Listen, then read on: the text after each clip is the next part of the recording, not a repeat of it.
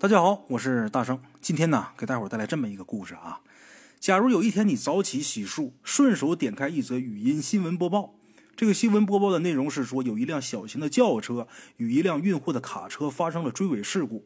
这起事故导致轿车内两人死亡，一人受伤，车辆受损严重，其中一名死者为七岁的男童。你听到这个新闻可能会唏嘘一声，这不是一个好的新闻，但是咱们又能怎么样呢？世界那么大，不幸和意外每时每秒都在这个地球上发生。新闻继续播报说，警方已经在第一时间到达了事故地点，目前该路段还在封锁当中，来往车辆请提前绕行。新闻播报结束了，你也刷好了牙、洗好了脸，开始规划因为交通事故受到影响的上班路线。接下来你应该考虑早餐吃什么，这个月的任务要怎么完成。这则新闻其实对你的生活影响并不大，但是对陈阳而言，他不是一分钟，不是一个小时，不是一个月、一整年，而是分分秒秒不断持续，一辈子都走不出的深渊。为什么？因为那天开车的是陈阳，事故里丧生的是他的妻子跟儿子。这起事故。发生在二零二零年七月十一号十九点十四分，G 三二绕城高速由南向北方向水门关隧道内 K 幺三五二处路段。那么说那天到底发生了什么？自打那天以后，不断有人问陈阳同一个问题，警察问过，岳母问过，父母问过，还有前来探望的亲戚朋友都小心翼翼地询问陈阳，当时发生了什么？陈阳记得。他们连夜出发，想赶在第二天小长假到来之前回到吉宁。吉宁是陈阳妻子的娘家，他也正式开车带他们去看望岳母。不过，按照计划，第二天陈阳要一个人回到单位去加班，所以连夜出发。除了要避开小长假堵车的高峰以外，也有陈阳个人工作的原因。哎，那天陈阳太累了，进隧道没有减速，前车突然变道，他没躲得开。进入隧道的时候，会有那么七到八秒的光线变化适应过程。有经验的司机呢，应该知道得提前减速，而且开启前照灯。这是咱们在考驾照的时候就必须要学的一个内容啊。但是陈阳那天没有减速，他的车是一头扎进了黑暗里边，短短几秒之内就撞上了突然间变道的货车车尾。从医院到葬礼，再到陈阳他们家清冷的客厅。他一遍一遍的回答同样的问题，答案越来越短。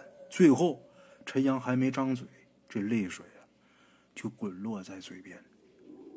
所有人都担心他会想不开自杀，都不敢再问下去。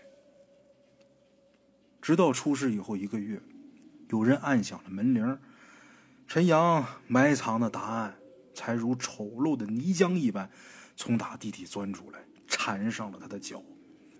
来敲门的人呢，是一个年轻的女性，这姑娘叫吴梦，这不是旁人，是陈阳维持了三年的婚外恋情人。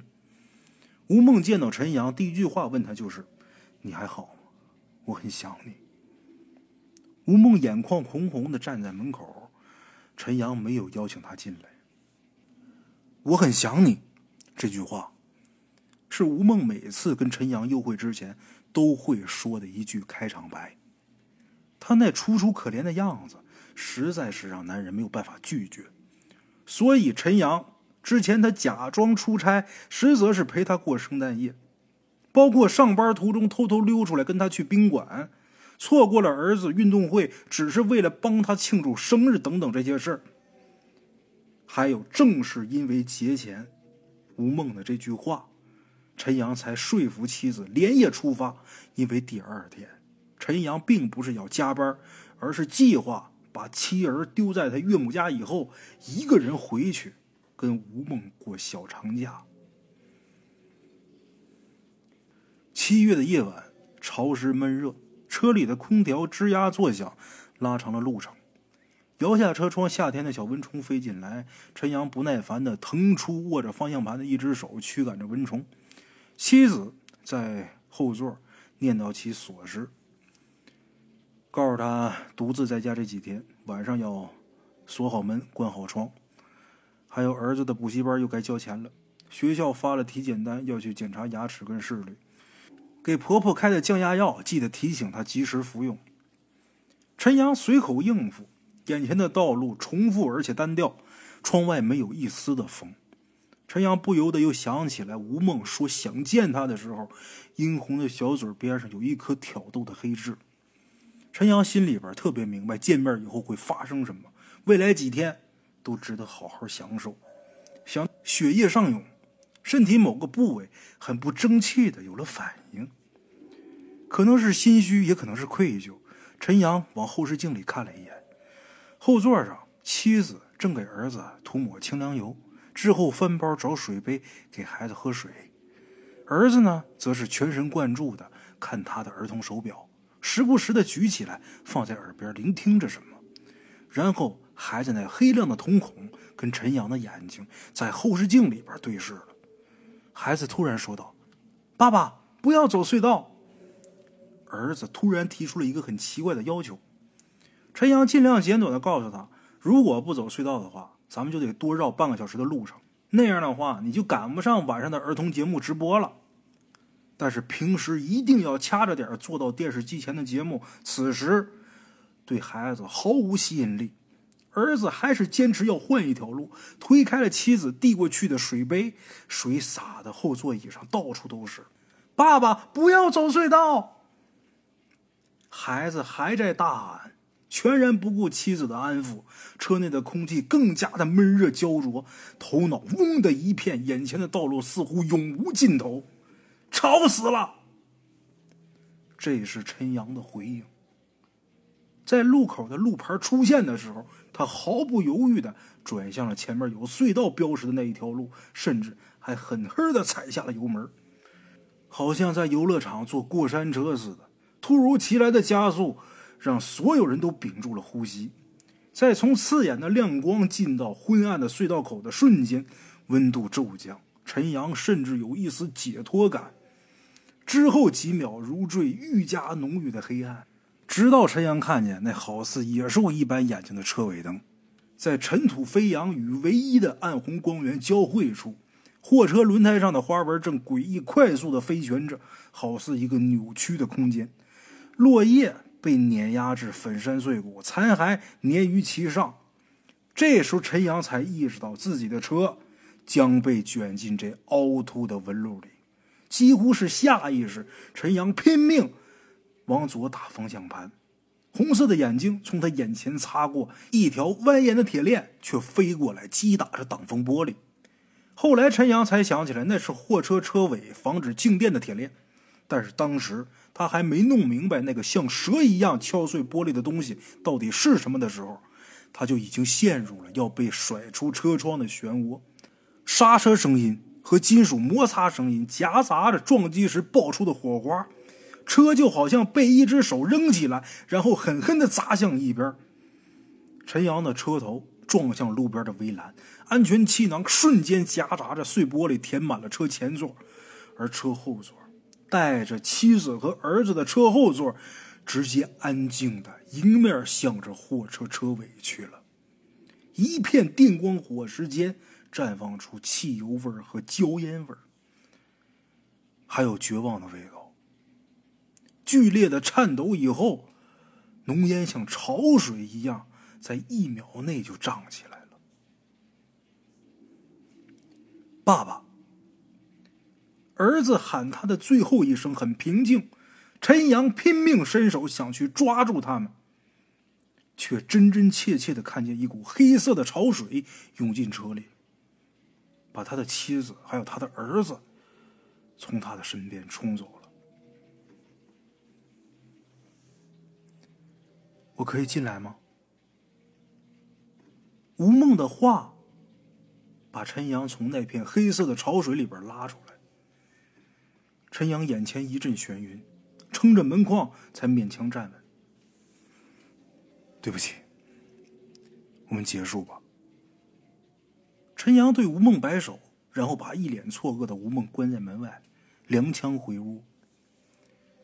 很久没扔垃圾的家里边狼藉满地，客厅的沙发上，枕头和毯子缩成一团，这一个月，陈阳都没敢走进卧室，只有躺在沙发上，他才能勉强合眼。不断出现状况，纱窗坏了，灯泡要换，浴室淋浴房要打扫，儿子的作业要检查签字，冰箱里的水果要补充。但是现在，宛如被遗忘的空间，曾经的新事件层出不穷的屋里边，只剩下一片死寂。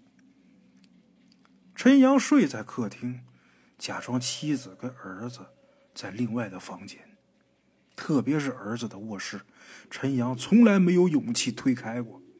他想，只要我不推开那扇门，他们就会一直在那儿。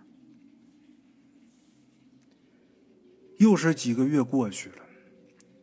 有一天，陈阳下班走在路上，无意间一抬头，竟然发现了妻子跟儿子的身影。街对面的行人道上，妻子穿着他平时最爱的那一件湖蓝色白花的连衣裙，牵着儿子往转角处走。陈阳立马扔下手里的公文包，冲过马路去追他们。一辆小轿车急踩刹车，还是蹭到了陈阳。司机冲他破口大骂，陈阳还跑丢了一只皮鞋在马路中间。他一瘸一拐的追赶上妻儿，声嘶力竭的喊着妻子跟儿子的名字。可当熟悉的背影转过身时，却是完全陌生的面孔。他认错人了。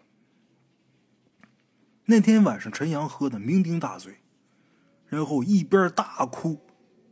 一边推开儿子卧室的门，卧室里还维持着出事以前的样子，好像这个房间的主人只不过是下楼去踢球的而已。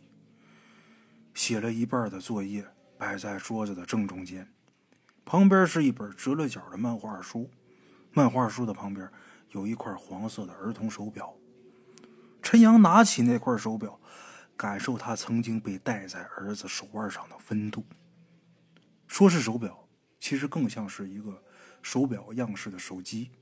表盘是多功能触屏的，儿子可以用它发消息、加好友，甚至还有拍照和听故事的功能。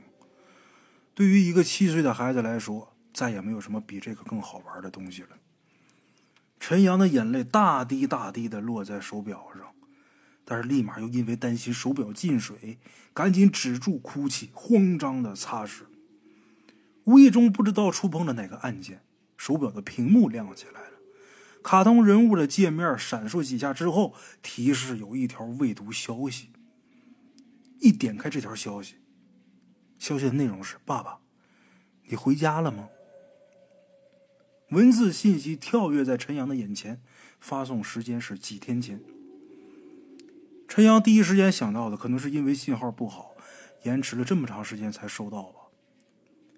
陈阳被酒精灌满的脑子，迷迷糊糊的在判断着，突然间回想起以前无数次假装加班的晚上，儿子发消息询问他什么时候回家的场景。回家了，回家了，是爸爸不好，让你们久等了。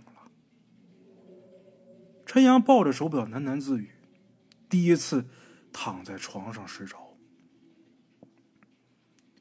清晨，陈阳酒醒上班，手表的那条消息仍不时的在眼前闪现。陈阳知道，这是儿子留给他的最后一条消息了。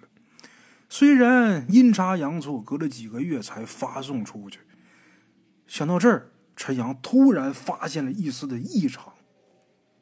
陈阳的手机上并没有收到这条消息，并且印象中儿子的儿童手表几乎每天晚上都要充电。他绝对不会长达几个月的时间一直在待机。陈阳屏住呼吸，在仔细回忆车祸之后的几天，陈阳一直处于昏迷中。他媳妇儿身上的遗物，交警队都悉数交付给了陈阳的岳母，一直都存放在他岳母家。出事那天，陈阳的儿子也确实带着手表，手表按理说也应该在陈阳他岳母家。这只还有电量的儿童手表，究竟是什么时候出现在儿子的书桌上的？陈阳给岳母打电话，得知他收到的遗物里边并没有儿童手表。当然，身处另一个城市的岳母也从来没有来过陈阳的家，更别提把手表放在书桌上了。下班以后，陈阳匆匆赶回家，推开房门，看到手表的瞬间，心跳的厉害。陈阳一步一步的走进那只黄色的手表，感觉自己跟他之间的引力磁场越来越强。就在手指即将触碰到手表表盘的那一刹那，屏幕亮了，一条计时的新消息弹了进来，发送时间正是几秒前。消息的内容是：“爸爸，你在干嘛呀？”这件事情如果换作是几个月以前的陈阳，他一定会认为这是一场恶作剧。陈阳记得自己看过一个电视纪录片，这个纪录片是讲啊，有一个失去老伴的婆婆，把飞进屋里的蝴蝶视为自己丈夫的亡灵。陈阳在看这部纪录片的时候，他自以为自己很理智，他认为这个婆婆的表现不过是在寄托哀思罢了，啊。然而，当陈阳走进，或者说被一股力量吸引着走进手表的磁场时，当陈阳的手表离表盘还差一厘米时，这消息就瞬间飞入的时候，陈阳立马就明白了，是我的孩子，没错，我的儿子，在另一个世界也想我了。陈阳赶紧给回消息：“你们在那边还好吗？”匆匆的打下问候语。话到嘴边又删除，斟酌片刻以后，他回复道：“我想你呀，儿子，你在哪儿呢？”陈阳想象着儿子那边的世界，是不是有如白云之上的家？妻子一定守护在他身边吧？我的回复他能收到吗？手表陷入了沉默，几分钟的等待。犹如几个小时那么漫长。终于，一条消息回复过来了，竟然还是语音消息。陈阳浑身颤抖，仿佛中了彩票的头奖似的。我在画画呢。语音里是儿子稚嫩的声音。画什么画呀，宝贝儿？陈阳努力控制住嗓音的颤抖。但是泪水不知不觉的早就已经滑进嘴角了，眼泪的味道很奇怪，苦中带咸。一则图片消息传了过来，是儿子手绘他们一家三口在海边，海边的沙滩上，妻子在伞下乘凉，陈阳跟儿子则是在一边堆着沙堡，熟悉的笔触，一看就是自己儿子画的。他总是喜欢把人物的脑袋画的又大又圆，跟身子占的比例几乎是一比一。看着陈阳一边笑一边哭。就这样一来一回的，陈阳跟儿子语音聊了好几分钟，直到他说：“我要去吃饭了，妈妈把饭做好了。”陈阳心想：“谢谢你。”在心里，陈阳是特别感谢妻子的，儿子。妈妈给你做什么好吃的了？今天晚上吃呃铜烧肉哦。陈阳记得，从幼儿园起，儿子就喜欢把红烧肉说成铜烧肉，而且自认为这是一种幽默。之后再也没有新消息进来，陈阳只能把手表里的那些语音反复的播放，听了一遍又一遍，直到睡意彻底蒙住了眼睛。第二天一早起来，陈阳在儿子的抽屉里边找到了手表的充电器。虽然这会儿手表的电量几乎还是满格，但是陈阳还是充好了电，然后带上手表才出门。一个穿西装打领带的中年男人戴着明黄色的儿童手表，这肯定会收获不少惊讶的眼神。但是陈阳心想：我都是死过一回、一无所有的人，我会在乎这些吗？了解陈阳家庭背景的同事看见他手腕上的儿童手表，不免叹息一声，安慰陈阳重新振作。所以说，人类的悲欢并不相通。陈阳也绝不会告诉任何人，他随时随地带着，除了洗澡才会摘下来的这块儿童手表，是为了第一时间收到儿子的消息。吴梦后来又来找过陈阳，看着陈阳带着这块儿童手表的时候，吴梦面露诧异的神色。他可能认为陈阳疯了，之后就再也没有来过他们家敲门。陈阳把家里的垃圾清理出去，重新收拾好屋子。陈阳心想：“这也是我媳妇儿、我儿子在另一个世界的家，没准他们会回来看看。我要守护好这儿。如果他们回来的时候能把我一起带走，就更好了。”陈阳跟儿子的通信越来越多，陈阳想去他们那儿的世界去看看，这个愿望越来越强烈。十一月的一天下午，陈阳正在开会，手表突然间震动起来。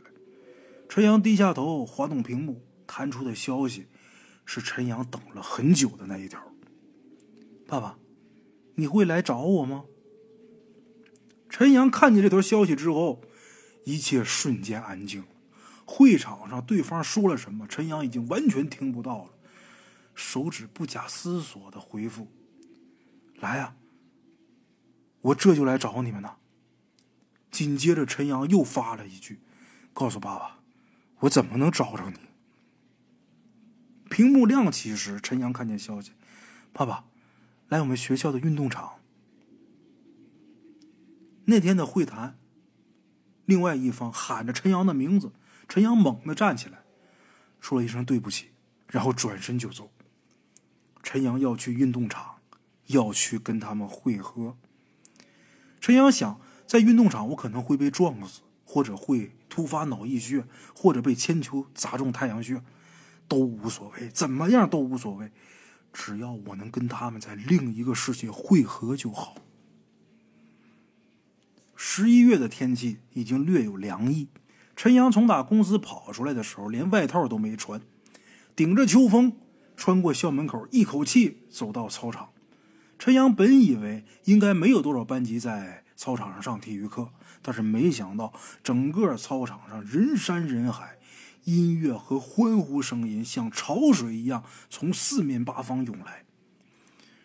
原来今天是学校的秋季运动会，他儿子。曾经是运动会的田径赛的种子选手，虽然还处在低年级，但是每次运动会也都能捧回来奖状。他们的体育老师啊，还找过陈阳他们，希望儿子在升入三年级以后能考虑加入学校的校队。今天约在运动场，可能也是因为这地方有儿子未了的心愿吧。陈阳到这之后，赶紧给儿子发消息：“我到你们学校运动场了，宝贝儿，你在哪儿呢？”给儿子发着消息，四处寻找。没一会儿回消息了：“爸爸，我在田径比赛这边，你快来，比赛快开始了。”儿子的语音回复听起来格外的兴奋：“宝贝儿，我来了，我来了。”陈阳的心情也跟着兴奋，径直的向田径比赛的赛点跑去，心跳越来越剧烈，拨开人群。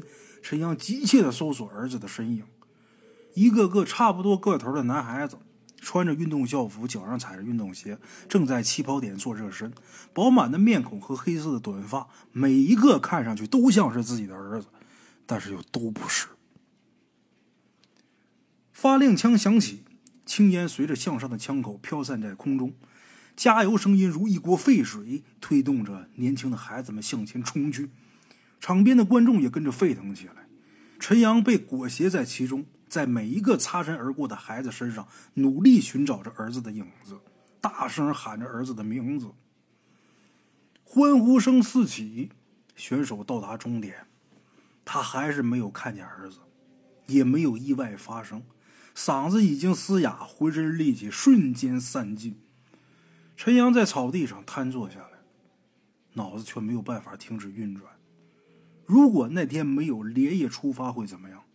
如果一开始没有陷入婚外恋，是不是我的家人就不会死？如果事发当时我没有往左打方向，而是迎面撞上，是不是可以用我的命换他们的命？陈阳头痛欲裂，头越垂越沉。突然间有人叫他，陈阳一激灵直起身，看见的却是儿子之前的班主任老师。您，您怎么在这儿啊？留着短发的中年女人小心的问，疑惑又戒备的眼神从镜片之后折射过来。啊，我我我来这儿看看。陈阳实在是找不到更好的理由回答。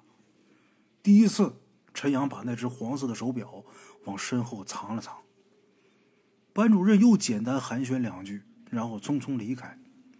陈阳的目光追随他到了保安亭，看见班主任跟保安说了些什么，然后指了指这边。陈阳赶紧移开目光。还好，保安并没有要赶他走的意思，只不过时不时的朝他这边看一眼。防范陈阳有什么意外的举动，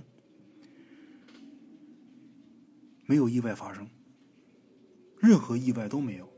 这种僵持一直持续到运动会结束。中间吴梦来过电话，责怪陈阳为什么忘了他的生日。陈阳把电话掐断，然后把他联系人的头像拉进了黑名单。陈阳一直盯着手腕上的儿童手表，然而比赛结束以后，就再也没有新的回复进来。操场上的孩子们都散去，广播也停止播放。萧瑟的秋风和冷冷的月光占领了操场。陈阳既没有看到儿子，也什么都没有发生，直到陈阳感觉身体已经冻僵，才站起身，准备离开。可当他站起身时，手表却来了消息：“爸爸，你为什么不守约？”电话那头的语音消息，儿子哭得很伤心。陈阳急忙张望一下四周，世界空荡荡的，除了他自己以外，没有任何人。为什么连我一年级的运动会都要错过？我今天可是跑了第一名。听到这话，陈阳浑身犹如被电击中一般。等等。一年级的运动会，他的儿子在出事以前明明已经上二年级了。陈阳忘了自己是怎么回到家的，一进屋他就找出日历，把儿子之前跟他的对话记录一一对应齐上。他在纸箱里边翻找出儿子一年级时候的画册，手表曾经传来的那张海边全家福，正静静的躺在一叠画纸里边。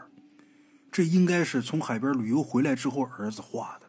以前陈阳从来没在意，而今天是吴梦的生日，也是儿子学校运动会固定开始的日子。陈阳想起来了，去年运动会正是因为他要给吴梦过生日，错过了儿子一年级的田径比赛。想到这儿，陈阳明白了，跟我对话的孩子不是亡灵的声音，他还活着。还活着，是一年前我的儿子。攥着画纸的手在颤抖，越抖越厉害，直到那张纸从指尖脱离，飘到不远处的地板上，又在秋风的吹动下逆回到陈阳的脚边逆回，如果时间能逆回就好了。突然，陈阳的大脑里边闪过一道白光。在一瞬间，如尘埃般渺小的自己，仿佛窥探到了整个宇宙的秘密。既然手表连接的是一年前的时空，那我只要能阻止车祸的发生，不就可以改变过去了吗？儿子和妻子不是又可以回到我的身边了吗？突如其来的念头激动的陈阳在房间里边兴奋的转圈他跳起来反复检查日历。从来没有这么期待第二天的到来。秋叶落尽，入冬了，雪落下，冰雪消融，在之后就是立春。平日里短暂的春光，如今觉得特别漫长。陈阳一天天的撕下日历，等待七月的到来。夜幕降临，闭上眼睛的时候，陈阳感觉脚下的星球不知不觉的又自转了一圈。他感谢在宇宙无限的尘埃中有一个交错的平行空间，在那儿，他的妻子和孩子还有条不紊的生活着，等待着陈阳去拯救。这大半年的时间，陈阳翻阅了很多空间物理学的资料。最开始，陈阳想阻止他们这次的旅行，或者更改时间到第二天早上。但是陈阳担心过早或者过迟改变行程是否会产生其他的变量。毕竟每一个微小的改变，都可能意味着完全不同的结局。而陈阳只有一次机会，最稳妥的方式还是对时间轴最小的更改，也就是让一年前的自己不要走隧道。你真的是我爸爸吗？为什么爸爸明明在家玩电脑游戏，你还能跟我说话呢？这个期间，儿子也发现了异常，但遵守他们彼此之间的承诺，没有跟任何人说起手表的秘密。对，儿子。我是你另外一个空间的爸爸，是上天派来保护你的，和你眼前的爸爸是一样的。陈阳是这样回答他的。陈阳还告诉他，七月十一号晚上出发前一定要跟我联系，然后按照我的话去做。七月十一号晚上五点多，陈阳在儿子房间的地板上坐下，拉上窗帘，把电话手表放在床上等待着。爸爸，我们正在吃饭，吃完晚饭就准备出发。儿子发来消息。陈阳还记得那天晚上晚饭很简单，是去楼下买了烤鸭，加上妻子下的蔬菜面。好的，吃完饭你就喊肚子疼，拖延一点时间再走。陈阳想尽量错过一点时间，然而还不到五点半，就传来儿子略带沮丧的回复。我在马桶上坐了一会儿，就被爸爸拽走了，说要赶紧出发。没关系，儿子，上了高速之后，你看见休息站就说你要上厕所。陈阳想，离进隧道还有两个小时的车程，我还有很多次机会改变路线。然而，就在陈阳打好这句安慰、按下发送键的瞬间，手表跳出了一个系统消息确认。陈阳手一抖，连同那条消息的确认也一起点击了。在手表黑屏之前，陈阳才看清楚那条消息写的是需要通过重启以及下载系统并更新是否重启。他给点确认了。别别别别别！陈阳恨不得把自己那个乱点的手指给切掉。然而为时已晚，因为他误点了确认，手表已经进入了黑屏的状态。更糟糕的是，重启的进度卡壳了。屏幕上只有一个等待的图标，就好像陈阳心底的漩涡在一圈一圈缓慢的转着。手表黑屏的那一个小时，陈阳的人生再一次的坠入了谷底，就好像好不容易抓住一根救命稻草，却失手让它飘走了。万一我再也听不见我儿子的声音了怎么办？手表会不会因为这次该死的更新失去了与他的连接？陈阳双手抱着胳膊，发出痛苦的呜咽。如果手表就此失灵，我的存在又有什么意义呢？正在陈阳万念俱灰的时候，屏幕终于亮了。陈阳扑过去，戴上手表，用颤抖的手指点进去，儿子的头像还在对话栏里。陈阳松了口气，如释重负。而此时，距离上路已经过去一个多小时了。爸爸。我在车上睡着了，错过了服务区，怎么办呢？之前重启的时候错过的消息弹了进来。陈阳赶紧回复：“下一个服务区还有多久？”手指颤抖，又不得不小心翼翼，赶紧回复：“爸爸，我不知道，我只看见刚才过去一个路牌，上面写的是水门关，那两个字我不认识。”陈阳知道。那路牌上写的是水门关隧道和吉庆大道。这么快就到了隧道了吗？情急之下的陈阳按住语音键跟儿子喊：“告诉开车的爸爸不要走隧道，不要走隧道。”信息发过去，又过了几分钟，儿子回复：“开车的爸爸说，如果不走隧道，就要多绕半个小时的路，那样我就赶不上看晚上的儿童节目了。”陈阳又回到了那个闷热的七月的夜晚。车厢里不透一丝风，儿子吵着不要走隧道，吵死了。这是陈阳的回答，然后转方向盘，踩下油门，向隧道驶去。陈阳仿佛看见了另一个空间的自己在开车，而死神的魅影正在车顶盘旋，想找机会钻进车厢。陈阳强迫自己冷静下来，突然发现更新之后手表的界面有了一些变化，那个从来没见过的话筒形状的虚拟按键出现了，这肯定是通话按键。之前因为总是弹出功能升级中，他跟他儿子沟通呢，只能用你来我往一条条的消息，文字或者是语音图片来传递。现在系统升级以后新增了通话功能，这就意味着他可以直接打电话了。没有一秒迟疑，陈阳点击那个绿色的功能键，几声漫长的等待音之后，电话被接起来了。喂，对面是儿子的声音。是爸爸吗？一听见这个，陈阳的眼泪一下迸发出来。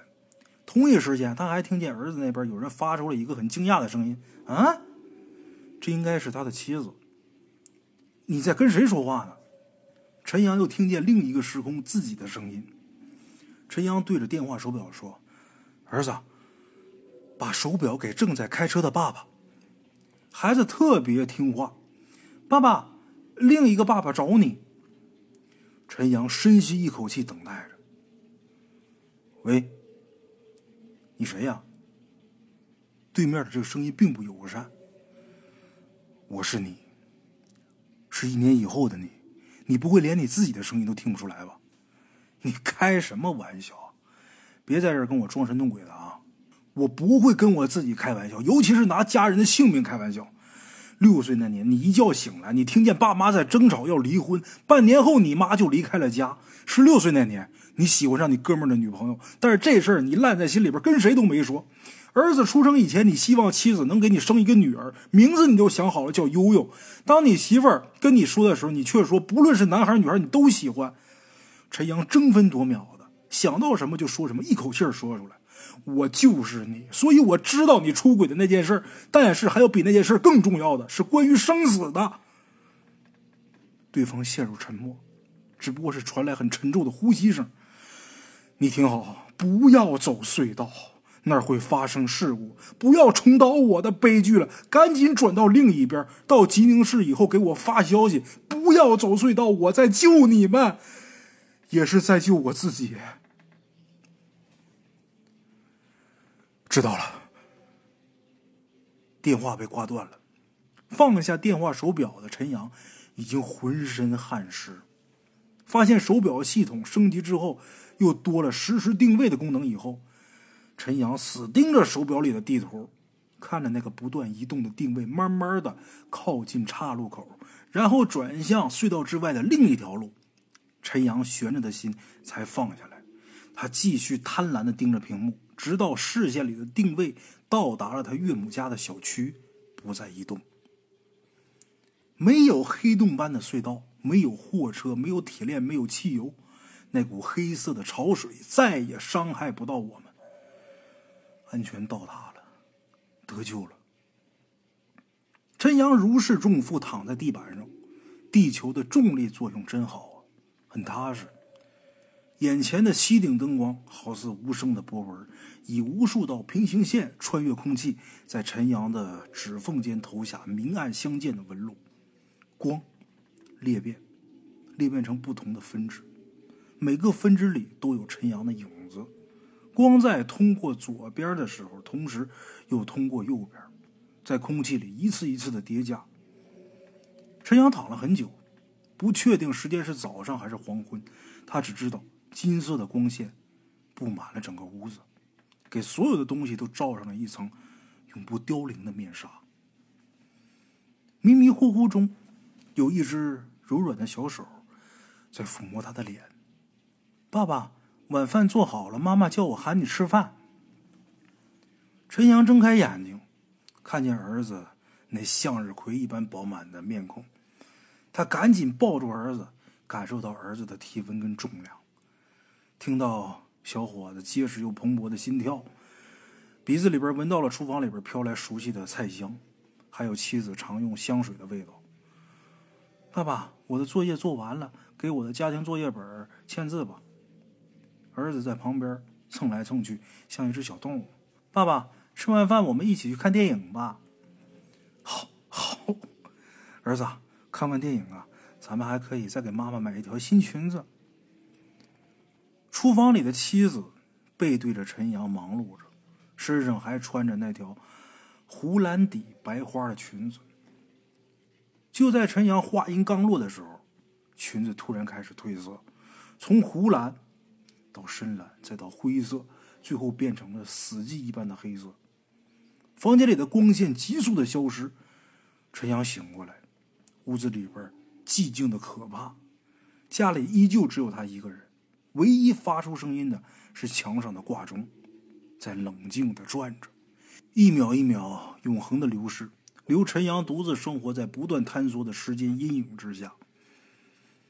不仅妻子、儿子没有回来陈阳所在的空间，就连儿童电话手表也陷入了沉默。陈阳一遍一遍的拨过去，都是无人接听的状态，直到接近午夜时分，一个视频电话打了过来。屏幕亮起，对面的中年男子眼神疲惫，正无意识的咬着嘴唇上干燥的皮。陈阳想起妻子曾经说过，他自己急躁不安的时候，总会下意识的咬嘴唇。陈阳跟对面的自己互相打量了有好几秒钟，之后另一个时空的自己打破了沉默。果然是你，不，果然是我。他努力的掩饰，语气里还透着惊讶。陈阳不好意思的摸了摸自己的胡茬，然后对着他苦笑：“ 长期睡眠不好，我看上去应该比你老了好几岁啊。我这会儿这眼圈黑的挺严重，视力也不太好。如果我没听你的话，走了隧道，是不是之后会发生意外？”对方在提问，仿佛心有灵犀。提问的时候，对方朝四周看了一下。放心吧，他们都睡着了。陈阳点了点头，从跟吴梦出轨说起，一五一十的把那天的经过告诉了对面。最后的结果，陈阳没有办法说下去，泣不成声当中，只能给他看关于事故的新闻报道。之后，陈阳恳求对方。我能看他们一眼吗？对方点点头，手表的摄像头画面抖动着，穿过陈阳岳母家的走道。门推开之后，是暖黄色的小夜灯。朦朦胧胧间，陈阳看到屏幕里的妻子正跟儿子在酣睡。妻子在梦中啊，撅起嘴角，好像在跟谁撒娇。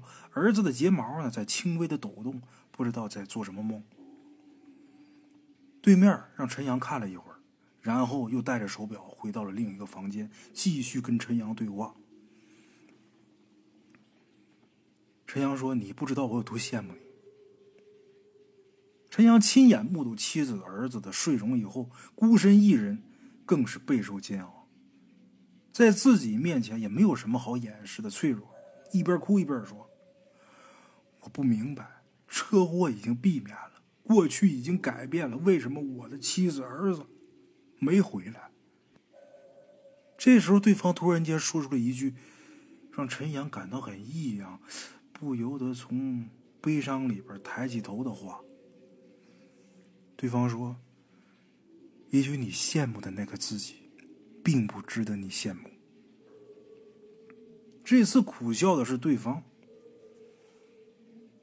出轨事件。确实有，但是你说的什么吴梦，我压根不认识。在我婚姻中出轨的人是我的妻子。对面说，六岁那年，他从梦中醒过来，听到父母争吵，原因是母亲有了绯闻。从那时候起，另一个时空的陈阳就暗自发誓，一定不会背叛自己未来的伴侣和孩子。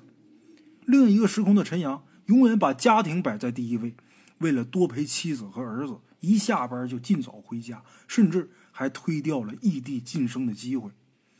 然而，虽然每天在同一个屋檐下，对面陈阳还能感受到他与妻子的距离越来越远。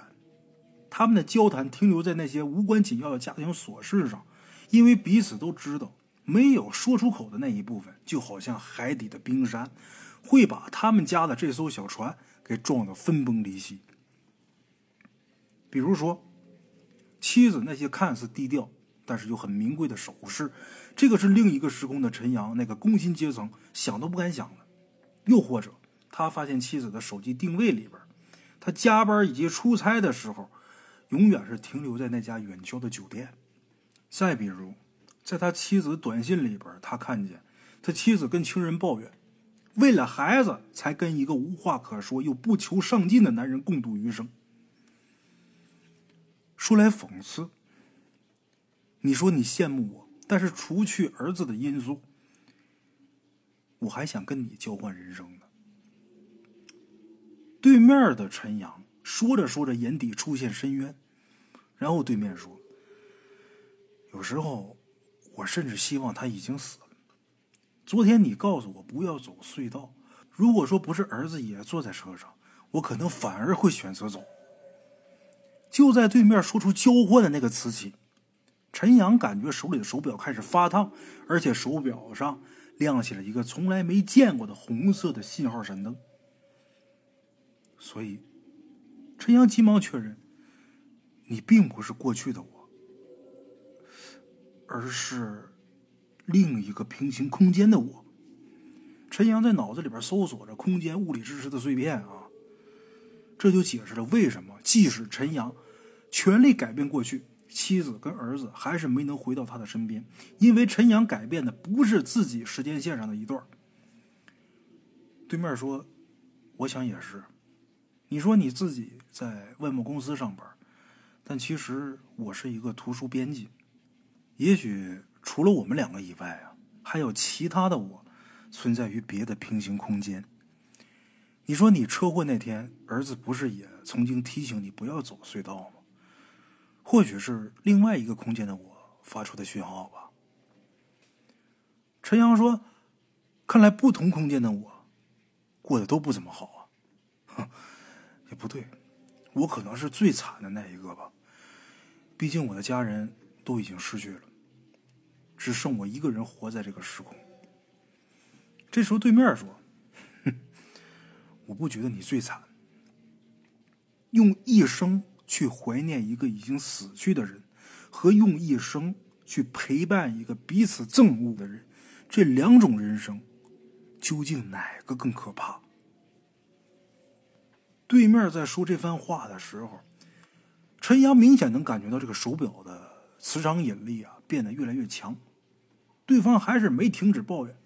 对方说：“我一直都生活在后一种人生里，我一直在这里边挣扎。至少我知道那种滋味也是生不如死。”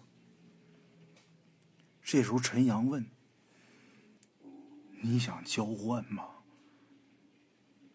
陈阳颤抖着说出“交换”两个字的时候，手表突然间一边震动，一边发出滴滴的警告声，然后一个红色的。触屏按钮浮现出来，引力在陈阳周围掀起旋风，铅笔、纸巾，还有儿子的画作等等这些小物件都被卷入其中，砸在陈阳的脸上。对方还没反应过来，什么？陈阳说：“我们交换吧。”然后按下那个红色的按钮，仿佛是经历了地震般的震颤，陈阳周围的空间和时间都坍塌下去。然后陈阳被吸进了一个巨大的隧道，隧道的墙壁上投影着无数关于陈阳的画面。在混乱的人生碎片中，陈阳努力的读取另一个自己的信息。陈阳还看见了许许多多其他的自己的平行人生，有的自己呢生在富豪之家，有的贫困潦倒烂醉在车站，有的在跟朋友庆祝升职，有的因为股票杠杆爆仓走向天台。每一个自己的片段都熠熠生辉，又微不足道，如同尘埃漂浮在宇宙中。等陈阳醒过来的时候，他已经躺在刚才视频里的妻子和儿子的身边，手里攥紧的儿童手表上有几十个未接来电，还有消息：“你干了什么？放我回去！”那是刚才跟自己交谈的自己从之前的家里边发来的信息。陈阳亲吻了睡梦中的妻子跟儿子，然后在一个他还不太熟悉的新家里四处寻找，最后在工具箱里找了一把锤子，把儿童手表砸得粉碎。之后，他才安心的躺回到妻子和儿子的身边。假如有一天啊，你走在街上，看见一个戴着黄色儿童手表的男的，可以替陈阳跟他说一声对不起。他曾经问过陈阳，用一生去想念一个已经死了的人，和用一生去陪伴一个彼此憎恶的人，究竟哪个更可怕？陈阳给不了他答案，但是陈阳知道，每个人都是漂浮在宇宙当中的尘埃。陈阳想做的就是抓住叫做家人的那粒尘埃，竭尽所能跟他们在一起，直到死亡把他们分开。好了，这就是今天的全部内容，咱们下期见。